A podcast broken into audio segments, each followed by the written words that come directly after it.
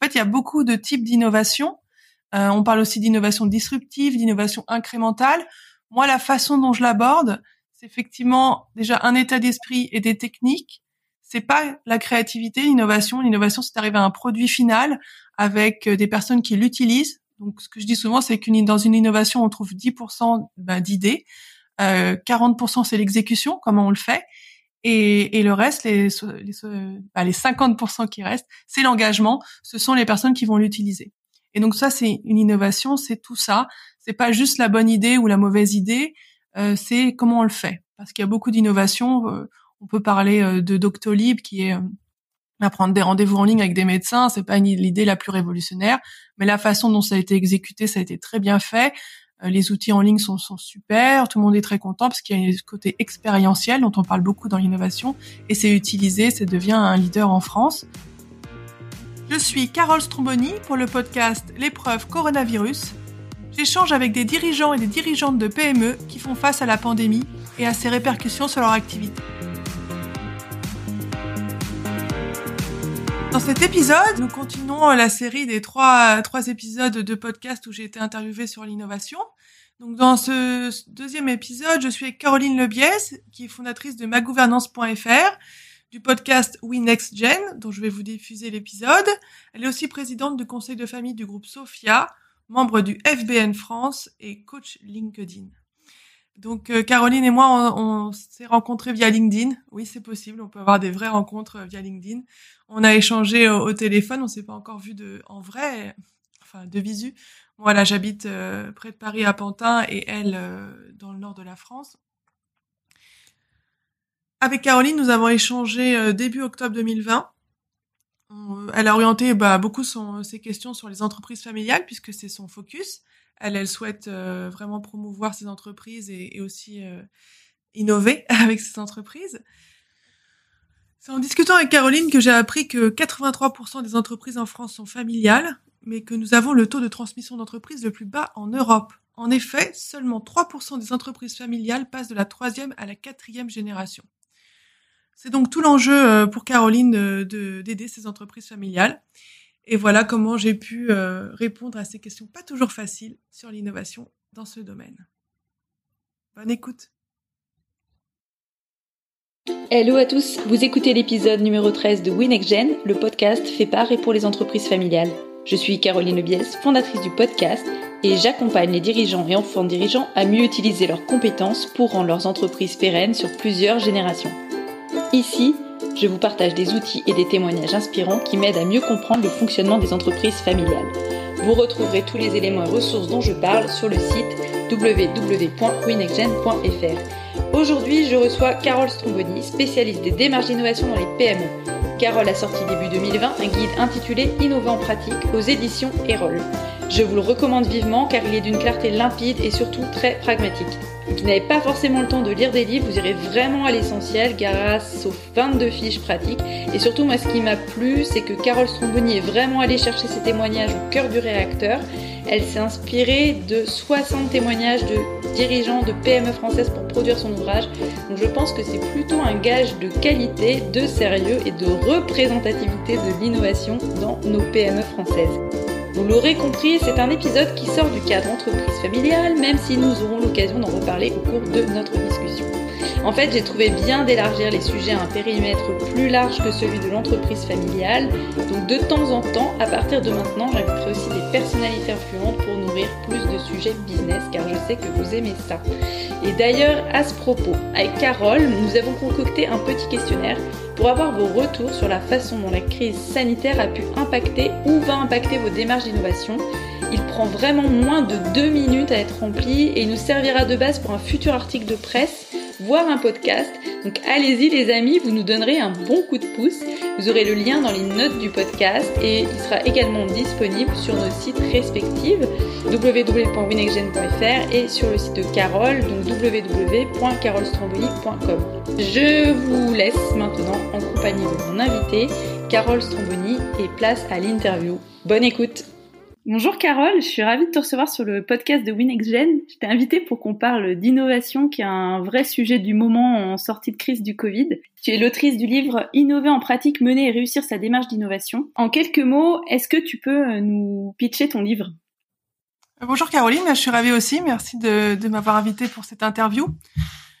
Mon livre, c'est euh, un livre pour aider les PME à innover, donc euh, à créer des nouveaux services ou des nouveaux produits digitaux, mais pas forcément, surtout à créer une culture d'innovation. Euh, et donc, ce livre contient beaucoup d'exemples. J'ai 18 grands témoignages de dirigeants de PME, de directeurs, directrices d'innovation, aussi la secrétaire d'État à l'époque déléguée aux PME. Et j'ai beaucoup de témoignages d'entreprises sur ces sujets d'innovation parce que je pense qu'il faut aller théorie et pratique. Et pour moi, l'innovation, c'est un état d'esprit et des techniques. Et donc, dans ce livre, euh, je parle euh, état d'esprit, théorie, exemple et technique avec 22 euh, fiches pratiques utiles pour les PME. Et pourquoi toi tu as envie, tu as eu envie d'aider les PME en écrivant ce livre? Parce que c'est vrai que souvent on associe innovation et grands groupes ou innovation et start-up, et c'est pas forcément une évidence de se dire que les PME innovent. Il y avait une volonté derrière l'écriture de ton livre? Oui, tout à fait. Bah, les PME, c'est quand même euh, le socle aujourd'hui en France. Hein. C'est euh, le plus grand employeur en France. Euh, elles ont toujours innové, les PME. C'est juste qu'on n'en parle pas assez, pas beaucoup.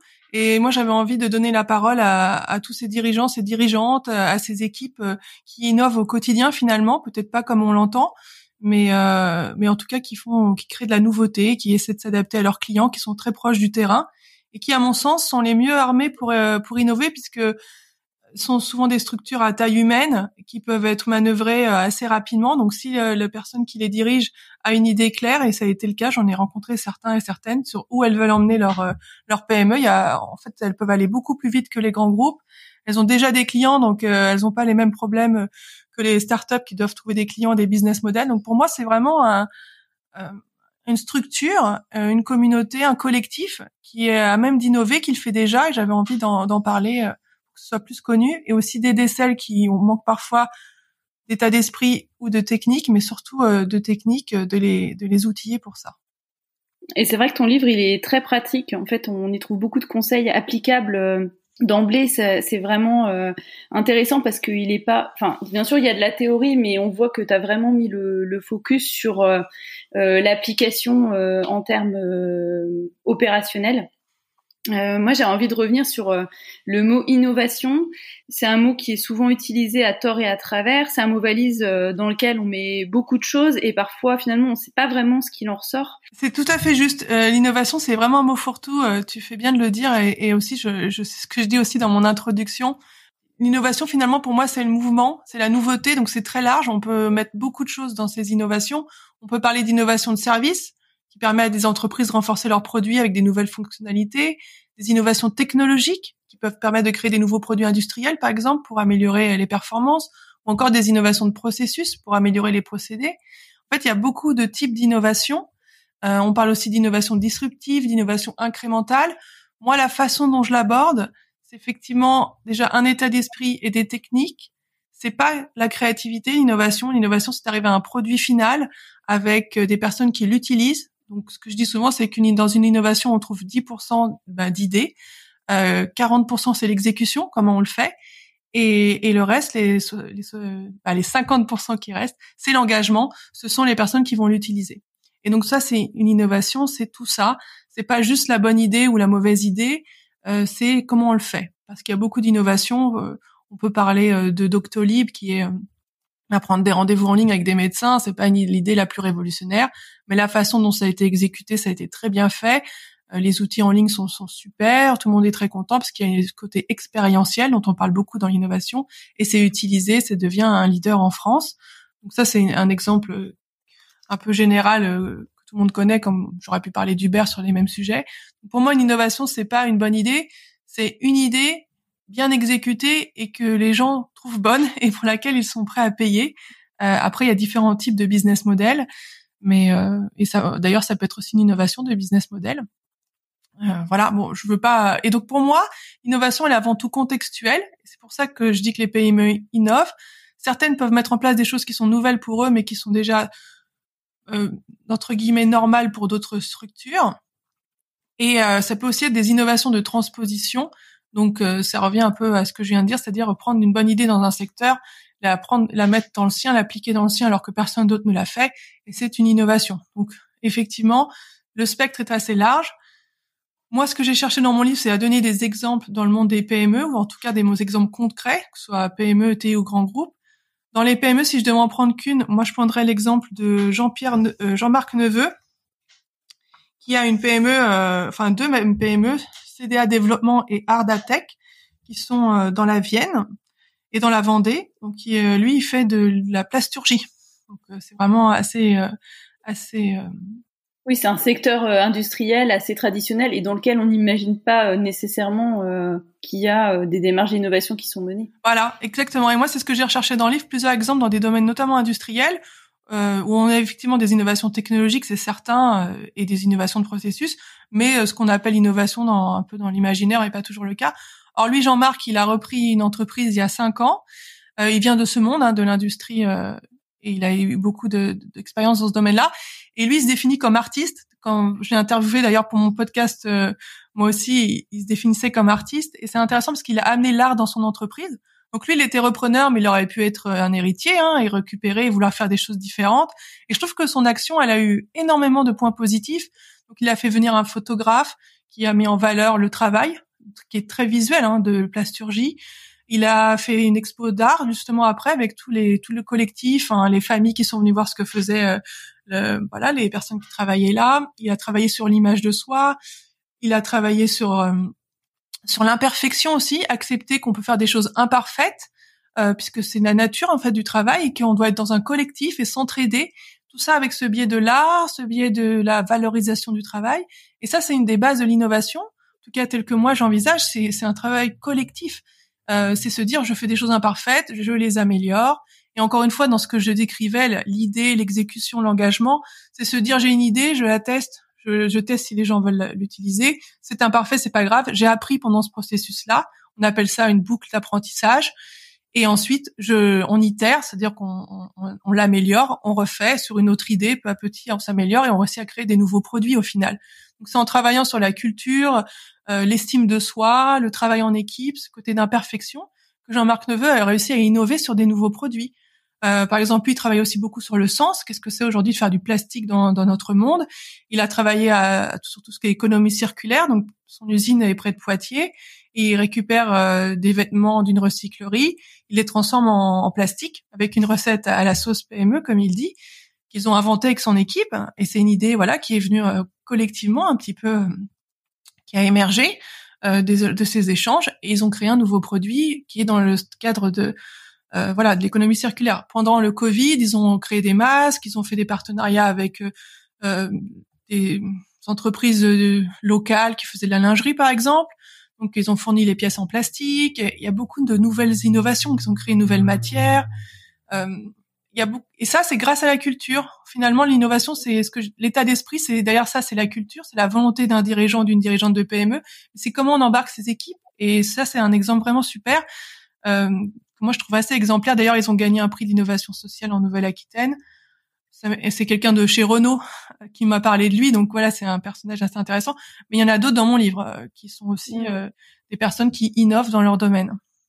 Mais je te coupe, mais c'est vrai qu'en fait l'état d'esprit il est hyper important. D'ailleurs, c'est la première phrase de ton livre où tu cites Albert Einstein et tu dis, on, enfin c'est pas toi qui le dis, mais c'est Albert Einstein. Je cite, on ne résout pas, on ne résout pas un problème avec les modes de pensée qui l'ont engendré. Donc ça veut bien dire que il faut, pour pouvoir innover, il faut être capable quand même de sortir de sa façon habituelle de réfléchir, non?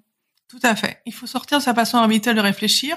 Il faut aller voir les problèmes et euh, on est dans cette résolution de problèmes euh, et de changer un peu son état d'esprit sur la façon dont on les approche. Donc oui, tout à fait, c'est très juste. C'est pour ça que j'ai cité cette phrase qui est un peu euh, dans le milieu de l'innovation, euh, tout le monde la cite, mais mais je trouve qu'elle reste très juste. Mmh, elle reste très juste, mais changer d'état d'esprit, ça se fait pas du jour au lendemain. Je pense qu'il faut quand même réussir à en avoir conscience euh, ou se faire accompagner pour pouvoir être en mesure de changer d'état d'esprit. Donc justement, est-ce que euh, finalement la première chose à faire quand on veut euh, mener une démarche d'innovation, c'est de se mettre en mouvement d'abord sur ce sujet-là? Et comment pratiquement ça se fait? Mm. L'état d'esprit, c'est clé. En fait, c'est la première marche. On peut pas innover si on n'a pas un bon état d'esprit qui est favorable à l'innovation. Donc, je parlais de ce côté d'imperfection, ce côté travail collectif. J'ai mentionné l'idée d'expérience. Aujourd'hui, on est beaucoup dans l'expérientiel. Ces idées aussi de business model. Il faut savoir que quand on a un business model qui fonctionne, qui tourne bien en PME, on peut avoir tendance à aller dans une routine. Mais en vérité, il est toujours à moitié périmé. Il faut toujours réfléchir au business model suivant. Et on a vu, le Covid-19 a bouleversé beaucoup euh, bah, beaucoup de business models. Euh, on n'a plus les mêmes clients, on pouvait pas forcément livrer. Enfin, moi, j'ai interviewé des personnes comme Elisabeth Grenin, qui a une société de transport en Bourgogne, qui est aussi dans le livre et que j'ai interviewé pour mon podcast euh, là, qui vient s'est sorti il y a pas longtemps. C'est difficile quand on peut plus avoir de camions qui circulent et qu'on n'a plus de marchandises. Donc, il faut toujours réfléchir au business model d'après. Moi, je cherche à trouver des personnes inspirantes qui le sont déjà dans cet état d'esprit, qui font des choses, qui manquent parfois euh, de techniques euh, qu'on peut accompagner ou qui se sont faites déjà accompagner, mais qui ont en, elles cette étincelle euh, sans laquelle, à mon avis, on n'a pas envie de faire parce que ça fonctionne bien et on peut pas, on peut pas aller plus loin si on l'a pas. Donc moi, je, je, travaille et je cherche des personnes qui ont déjà cette étincelle, qui vivent dans finalement dans ce nouveau paradigme hein, dans lequel on vit aujourd'hui sur avec une force du digital qui est assez impressionnante euh, même si évidemment il n'y a pas que l'innovation digitale et dans ce que je vous ai mentionné, c'était pas que ça, mais qui quand même reste un élément important. Hmm. Quand on vient sur le sujet euh, des PME, il y a en fait deux caractéristiques euh, pour la grande majorité d'entre elles, c'est l'insuffisance de capital humain et l'insuffisance de capital financier. Est-ce que ça veut dire que d'emblée, d'entrée de jeu, les PME connaissent moins facilement le succès en matière d'innovation par rapport aux autres entreprises? Intéressant comme approche parce que j'ai été interviewée sur l'innovation par euh, Alexandre Zermati, qui est un autre auteur euh, qui a été publié chez Erol et qui a aussi un podcast. Lui, il interviewe des personnes qui ont écrit des livres et m'a posé euh, cette question. Lui, c'était l'inverse. C'était est-ce que tu penses que les grands groupes innovent? Et et je me souviens plus s'il l'a gardé au montage, mais mais c'est un peu voilà en miroir ce que ce que tu me demandes. Moi, je pense que c'est il y a une évidence. Il faut dédier des moyens. On peut pas on parle beaucoup d'innovation frugale. Moi, mon chapitre, enfin ma partie 3, elle porte dessus. Et ce que je dis, c'est plutôt l'allocation de ces moyens et la culture de travail qui font qu'on innove ou pas. C'est et donc dans les PME, il y a tous, tout, tout est là pour pouvoir innover. Il y a même des PME qui innovent sans vraiment le savoir parce que voilà, elles, sont à l'écoute de leurs clients, les équipes sont là, elles ont dans certaines PME euh, bah, plus la parole que dans d'autres et elles permettent d'améliorer ce qu'on appelle en innovation, euh, voilà, les irritants ou les cailloux dans la chaussure. Et quand on a un bon système euh, managérial, on peut euh, déjà innover et dire ah bah voilà, et ça ça marche pas, il faut qu'on fasse autrement, s'inspirer de l'extérieur. Et l'innovation c'est beaucoup ça aussi, c'est s'inspirer de l'extérieur. Donc du coup pour moi c'est surtout une allocation de ressources euh, financières, mais aussi de temps. On parle beaucoup, ça fait partie de l'imaginaire de Google qui laisse 10% du temps à ses équipes pour faire des projets, voilà, on dit personnels dans la réalité, euh, bon, c'est pas vraiment ça, mais mais euh, dans l'état d'esprit, c'est ça, c'est se laisser du temps pour pour innover, pour parler ensemble. Ce que fait Jean-Pierre, euh, Jean-Marc Neveu, décidément, pardon Jean-Marc, c'est que souvent il, fait des réunions d'équipe où les personnes parlent des irritants. Pourquoi il y a ça? Qu'est-ce qu'on peut faire pour l'améliorer?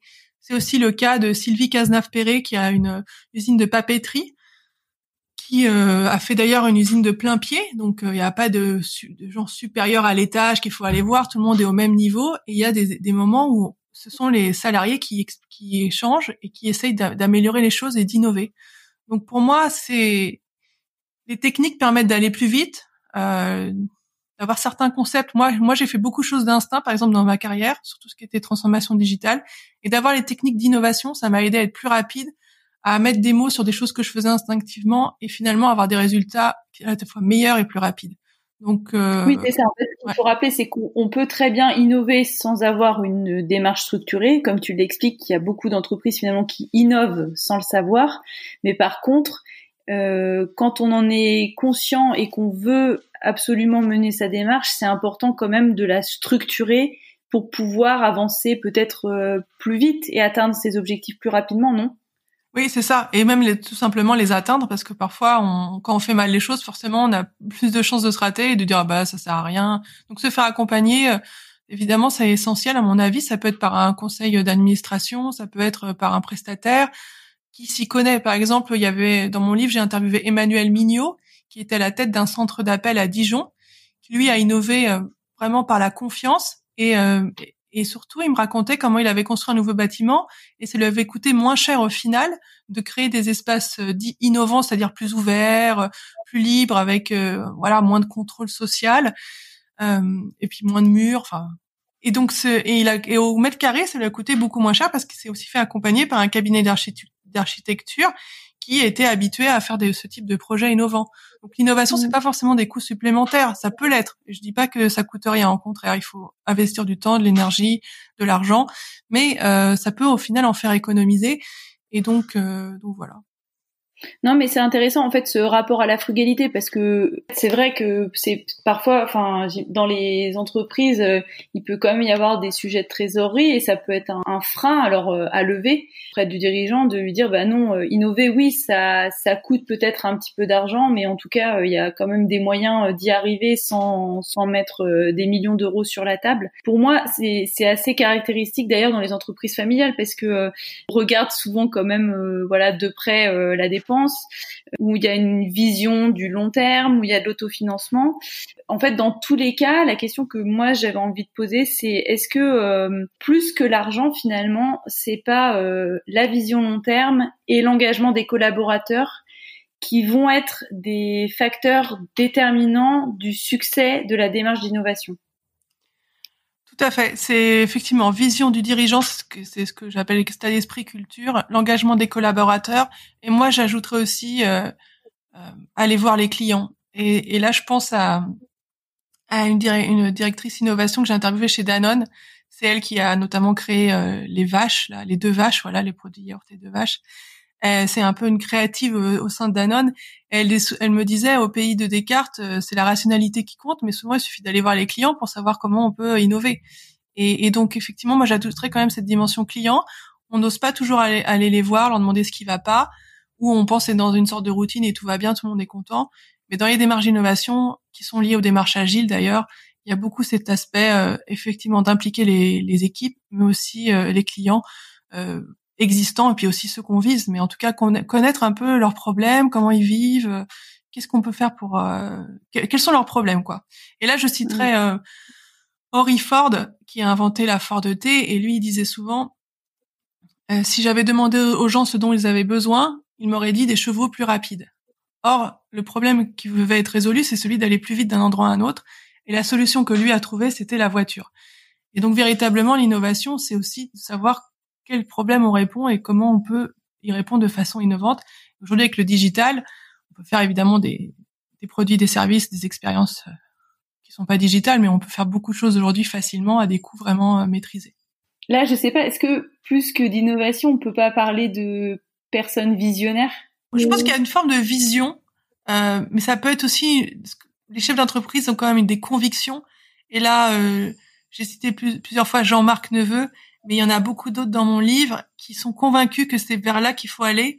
Euh, il y a même un Sylvain Cochet qui a InnovShop qui lui a fait le design du magasin Google à Saint-Lazare à Paris. Il était très fier parce que c'est une boîte française qui a designé tout le tout nouveau magasin. Pour lui, il dit euh, c'est Darwin, où j'innove, où je meurs. Et, euh, et là, effectivement, il n'y a pas de vision d'un futur où, où, il voudrait nous emmener. Il y a une conviction que que c'est quelque chose qu'il faut, c'est un état d'esprit qu'il faut adopter. Euh, je dis pas que si on l'a pas, on peut, pas continuer à avancer, mais on voit quand même que la crise Covid 19 ça, ça bouleverse pas mal les choses. Euh, Moi, je crois quand même euh, à l'importance de, de changer, enfin en tout cas d'introduire du changement régulier. En tout cas, euh, pour qu'une entreprise puisse survivre et se transmettre euh, dans le temps, il faut quand même quelque part qu'elle se remette en question de façon régulière. D'ailleurs, c'est un sujet qui a qui intervient beaucoup dans le dans la période de transmission des, dans le cas des, entreprises familiales parce que euh, lorsque les enfants de dirigeants prennent la suite de leurs parents bien souvent, ils ont envie de, certes, garder le savoir-faire, mais parfois de changer la façon de penser, la façon de faire, la façon de produire. Et donc, ça peut aussi créer des crispations parce que euh, on a les parents, enfin, la génération précédente qui disent, bah oui, mais on a toujours fait comme ça. La suivante qui dit, bah oui, mais il est temps de changer parce que euh, il faut prendre en compte l'organisation du travail qui a évolué. Il faut éventuellement, enfin, c'est pas éventuellement, c'est même, il faut prendre en compte les enjeux environnementaux et sociétaux. Et donc ça peut ça peut créer des ça peut créer des frictions dans dans, dans ces moments. Et euh, moi j'avais envie d'avoir ton point de vue justement sur ce sur ce sujet-là. Quand on est dans une phase de reprise d'une donc d'une entreprise familiale, on se retrouve forcément avec des membres de la même famille euh, qui sont actionnaires. Donc il faut les forcément les embarquer aussi dans dans le projet pour que le, la démarche puisse être mise en œuvre. Est-ce que toi tu aurais des des préconisations à faire, euh, euh, des étapes finalement euh, indispensables à ne pas griller lorsque le cas se présente C'est sûr que quand on reprend l'entreprise la, de sa famille, il y a beaucoup d'enjeux, y compris émotionnels, parce que ben, on arrive dans un, une entreprise qui porte de l'émotion, qui porte une histoire, des salariés. C'est pas pareil que de racheter une entreprise qui va mal et de, de faire ce qu'il faut et ce, ce à quoi on croit pour pour la faire pour l'aider à survivre. Moi, j'ai interviewé pour mon livre euh, Hugo Cialelli, qui est corse. Donc, euh, moi, Stromboni, c'est corse. Donc, j'ai de la famille en Corse. Et donc, j'avais envie d'avoir au moins une entreprise corse dans mon livre. Euh, lui et ses parents ont créé la brasserie Pietra, qui est une brasserie qui a innové sur le, côté produit puisqu'elle fait des bières à base de châtaigne. Et, et moi, dans mon livre, normalement, j'interviewe que des dirigeants de PME ou cofondateur, fondateur ou en reprise. Et là, j'avais fait une exception. Il est directeur du développement parce que c'est lui qui va reprendre la PME de ses parents. Et j'ai senti en l'interviewant euh, que c'était toujours pas fait, que c'est en cours. Voilà, j'ai pas du tout de jugement là-dessus. J'imagine juste que c'est que c'est pas simple, voilà, de reprendre et puis d'avoir des idées nouvelles. Moi, je, je pense qu'il faut avoir un peu les mains libres quand même pour innover et, et les idées de filiales, c'est pas mal. Donc euh, moi, j'ai rencontré euh, pour mon podcast, j'ai interviewé une personne à l'île de, la Réunion dont le père a plusieurs entreprises et elle a la sienne et elle l'amène un peu comme elle a envie. Mmh. Euh, une sorte d'entrepreneuriat un petit peu. Ouais, c'est ça un peu, voilà, de se dire. Euh, d'avoir les mains libres en fait, de pouvoir aller où on veut, manœuvrer son bateau, même s'il est plus petit que l'entreprise familiale. il me semble que si on doit toujours négocier avec sa famille qui vit dans l'ancien paradigme, ça doit être très épuisant. Euh, très, bon, je suis pas à la place de, voilà de, ces dirigeants-là, mais il faut négocier quelque chose, à mon sens, où on, on, peut faire ses preuves avec des objectifs évidemment chiffrés, parce que à la fin, il faut, c'est quand même ça qui compte. Euh, et puis, euh, et puis essayer d'avoir un espace de liberté, se créer sa zone à soi de liberté, d'autonomie. Euh, sauf si on a un excellent négociateur une excellente négociatrice et qu'on aime ça, mais j'ai l'impression quand même que dans les PME familiales, peut-être imaginer l'esprit filial, c'est ce qu'a fait la SNCF. Euh, elle a fait une voyage SNCF avant en filiale et c'était complètement euh, externe à la SNCF elle-même pour créer des nouveaux services. Maintenant, il y a eu une fusion, je crois. Mais voilà, peut-être euh, ça peut être une piste. Je dis pas que c'est la seule, mais se négocier cet espace de liberté euh, où on a vraiment les mains libres pour, pour faire ce qu'on veut soi-même et surtout ne pas s'engager seul, évidemment, le faire avec les équipes moi, je suis d'accord avec toi. C'est une piste qui est encore assez peu exploitée en France. Alors au Canada, euh, ils sont beaucoup plus friands en fait de l'intrapreneuriat et de la finalement de, faire rentrer euh, les nouvelles générations via de la création d'entreprises euh, dans le giron ou à côté de, du, du groupe familial. Et mm, moi, à mon sens, je trouve que c'est quand même hyper positif parce que comme tu le disais, ça permet de faire ses preuves de se faire sa place, de pas avoir non plus euh, l'obligation d'être à 100% euh, dans le, on va dire, euh, les mains dans, dans le cambouis, dans le groupe familial et d'avoir l'histoire qui pèse. Et ça permet vraiment de tracer son, son propre chemin. Et j'espère que c'est une, c'est une voie qui va vraiment se développer de plus en plus pour aussi démontrer qu'il est possible de, de, faire autrement dans le dans la poursuite des, des aventures euh, entrepreneuriales en, en, famille. Comment tu fais passer ton message toi au-delà du livre? Moi, j'ai décidé euh, dans un peu l'esprit être un peu aligné avec ce que je prône de créer une formation en ligne sur les bases de l'innovation qui s'adresse à tout le monde finalement, enfin à tout le monde, à toutes les personnes qui veulent innover. Donc ça peut être des dirigeants de PME, des salariés de PME, d'autres types de personnes. Donc je donne un peu les bases sous un format avec vidéo et audio, euh, avec un webinaire gratuit sur mon site où je détaille un peu les trois grandes erreurs, euh, les trois erreurs principales qu'on peut faire quand on veut innover, donc comment les éviter. Et après je présente mon programme euh, pour ensuite aider les gens à innover à un prix vraiment modique. Donc moi j'essaie aussi de voilà de diffuser que je dis avec cette formation-là. Et puis j'ai mentionné le podcast. Bah, comme toi aussi, j'ai un podcast dans lequel j'interviewe des dirigeants de PME inspirants, parce que je crois beaucoup, beaucoup à l'inspiration. Moi, c'est ce qui m'a aidé à grandir dans ma carrière professionnelle, à tenter des nouvelles aventures. C'est en voyant des gens, en écoutant des gens qui font euh, des choses qui, du coup, me semblent possibles parce qu'on on voit que d'autres réalisent. voilà, moi, c'est ça que j'essaye de faire, de diffuser mon message avec différents, euh, voilà, par différents moyens et de transmettre au maximum. Je vais aussi euh, donner des formations un peu plus en mmh. présentiel et pas juste en digital. Pour conclure, Carole, est-ce que tu as quelques conseils à donner aux auditeurs qui nous écoutent et qui voudraient aujourd'hui, alors euh, on sait qu'ils peuvent passer par euh, ta formation en ligne, s'ils ont envie de mener une démarche d'innovation, qu'est-ce qu'ils peuvent euh, faire, qu'est-ce qu'ils peuvent lire, est-ce qu'il y a des livres que tu conseilles en plus de ton livre, des podcasts à écouter? Voilà, je te laisse la parole là-dessus. Alors évidemment, écoutez mon podcast, l'épreuve coronavirus, le tien que je trouve excellent, dans l'esprit un peu voilà inspiration. Sur les livres, c'est intéressant. Alors moi, je lis beaucoup, beaucoup de livres de management, de stratégie. Euh, récemment, j'en ai lu un sur euh, l'abonnement, qui je trouve est un, un, business model vraiment intéressant, euh, qui parle aussi du côté expérientiel que j'ai juste abordé très brièvement dans ce podcast, qui est une forme de tarte à la crème de l'innovation quand on est dans les milieux start-up, mais et qui est aussi une évidence pour certaines PME qui ne mettent pas les mots dessus. Donc voilà, ça sur l'abonnement, je, je, te donnerai la référence pour que tu puisse être dans les notes. Moi, j'aime beaucoup l'esprit design de Tim Brown, qui est euh, le créateur de, bah, du, du, design de service, qui inspire beaucoup les méthodes d'innovation. Donc voilà, ce sont les deux livres euh, auxquels je pense. Euh. Ça marche. Bah écoute, merci beaucoup Carole d'avoir accepté de faire le podcast. Merci beaucoup Caroline, c'était un plaisir d'échanger avec toi.